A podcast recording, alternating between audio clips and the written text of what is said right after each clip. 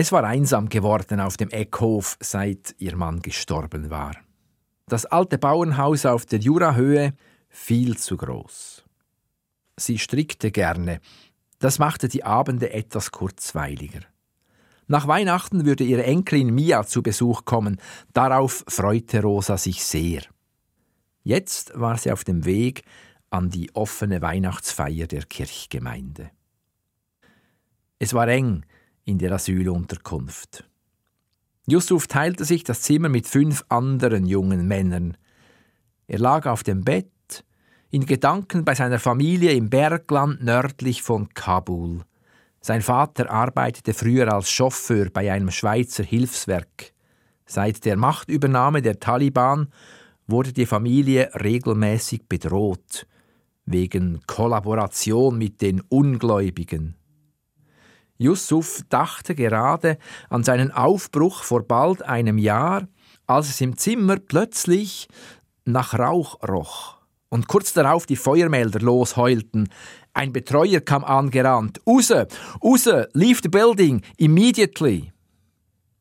So kam es, dass an diesem heiligen Abend nicht nur die angemeldeten 20 Alleinstehenden im Saal des Kirchgemeindehauses saßen, sondern auch gut ein Dutzend Flüchtlinge. Die Kirchgemeindepräsidentin war bekannt mit dem Leiter der Asylunterkunft und hatte sich bereit erklärt, in den Kellerräumen der Kirche über die Festtage ein Notlager einzurichten. Im freiwilligen Kochteam hatte es zuerst ein bisschen rumort. Im Advent um die Häuser schleichen und sich an Weihnachten bedienen lassen, schimpfte jemand und wurde dafür von der Nachbarin zur Linken mit einem ganz bösen Blick bedacht. Dank tatkräftigem Support des Sigristen und einer Charmoffensive der Pfarrerin lag der Fokus aber bald wieder auf dem Festmenü Tortelloni Tricolore, im Voraus ein Salätchen mit filetierten Orangenschnitzen und Baumnusskernen, zum Dessert Weihnachtsgutzli von einer Hofbäckerei. Zwischen Hauptgang und Dessert gab es wie gewohnt stille Nacht. Auch einige der Flüchtlinge summten mit.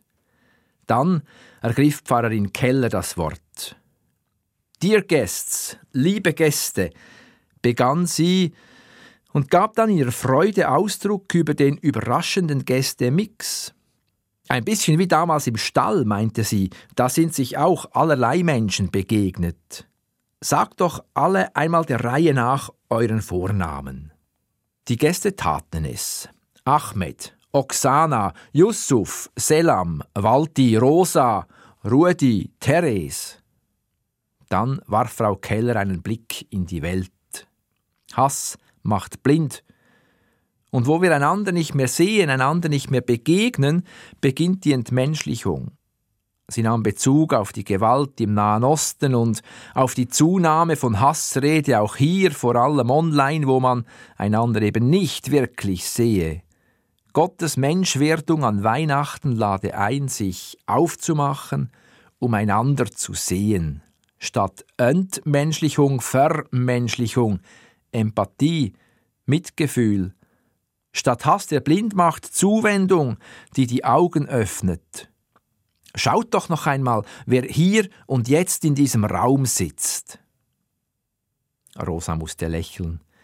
Ihr Blick ruhte in diesem Moment weder auf der Pfarrerin noch auf einer anderen Person im Saal, sondern auf einem Paar farbiger Wollsocken, verziert mit einem aufwendigen Muster. Sie folgte der Einladung der Pfarrerin, hob den Kopf und schaute dem Sockenträger ins Gesicht. Der lächelte sie an, freundlich und mit etwas Schalk in den Augen. Ob er wohl bemerkt hat, wie ich auf seine Füße gestarrt habe? Das wäre ja voll peinlich, dachte Rosa und realisierte, wie er plötzlich heiß wurde. Zum Glück beendete Frau Keller die Wendet euch zu Runde und stimmte zum Abschluss des besinnlichen Teils das obligate O du Fröhliche an. Nice socks, isn't it? strahlte Yusuf Rosa an, die jetzt schräg hinter ihm für einen Espresso anstand. Ähm, ja, very nice, Ihre Socken, antwortete Rosa leicht überrumpelt. Mein Name ist Yusuf. Nice to meet you, sagte dieser munter. Rosa, murmelte sie. Ah, wie die Blume. So kamen sie ins Gespräch, halb auf Deutsch, weil Yusuf von seinem Vater ein paar Brocken gelernt hatte, halb auf Englisch, weil Rosa vor 50 Jahren als Au-pair in England war. Yusuf erzählte von seinem Dorf, 200 Kilometer nördlich von Kabul am Rand des Hindukusch. Er erzählte von seiner Familie und wie ihn seine Wollsocken an seine Mutter erinnern. Sie hätten zu Hause Kaschmirziegen und seine Mutter würde aus der Wolle Teppiche weben und Socken stricken. Drei Paar habe er mitgenommen auf die Flucht und sei froh gewesen um die warmen Füße in den kalten Nächten unterwegs.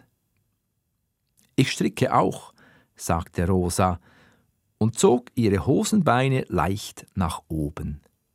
Darunter erschienen blau-grün geringelte Wollsocken.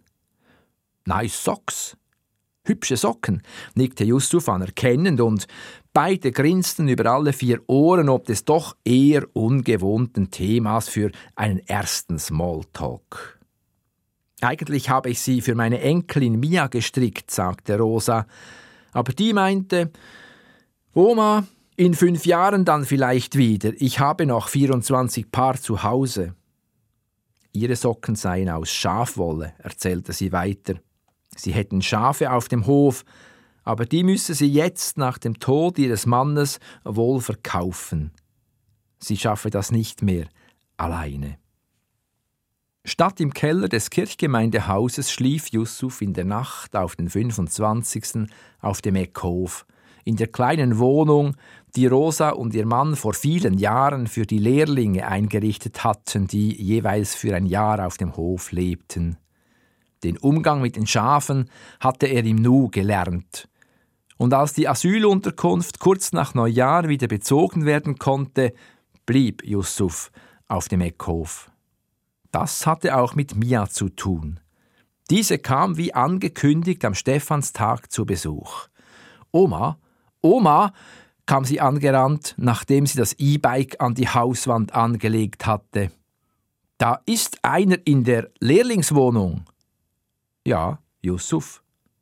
Was, Yusuf? Oma, geht's dir gut? Bei einem Glas Punsch und einem Stück Apfelkuchen erzählten Rosa und Yusuf der verdutzten Mia, wie sie nach der Wendet euch zu Übung von Pfarrerin Keller miteinander ins Gespräch gekommen seien. Ja, bravo, dachte sich Mia. Da geht meine Oma an eine Weihnachtsfeier für Alleinstehende und kommt mit einem jungen Mann aus Afghanistan nach Hause. Es wurde ein entspannter Abend. Die drei lachten viel. Rosa vergaß für ein paar Stunden, dass sie Witwe war, Yusuf, dass er Flüchtling war und Mia, dass sie dringend eine Idee brauchte für das Projekt Start-up am Gymnasium. Die Idee kam am nächsten Morgen, als Yusuf und Mia gemeinsam den Stall machten. Du machst ja jetzt den Stall, sinnierte Mia. Rosa hat deshalb noch mehr Zeit zu stricken, bringt die Socken aber nicht los. Ja und? blickte Yusuf sie fragend an. Jetzt machen wir einen Online-Shop für Wollsocken. Es dauerte einen Moment, bis das bei Yusuf angekommen war. Dann ließen sie ihrer Fantasie freien Lauf. Als sie später mit Rosa am Frühstückstisch saßen und begeistert von ihrem Projekt erzählten, fiel ihnen auch ein Name zu. Nice Socks, schlug Rosa vor. Yusufs erste Worte an mich nach Pfarrerin Kellers Andacht über den Hass, der blind macht, und die Zuwendung, die die Augen öffnet und uns mitfühlen lässt. Fünf Minuten später hatte Mia den Domainnamen reserviert nicesocks.ch. Und auf der Startseite würde stehen Rosa, Mia und Yusuf, Nice Socks and more. Liebe Hörerinnen und Hörer, mit dieser Weihnachtsgeschichte verabschiede ich mich von Ihnen. Danke, dass Sie mir fünf Jahre lang zugehört haben. Es war eine schöne Aufgabe, am Radio zu predigen. Frohe Festtage Ihnen und Pützi Gott.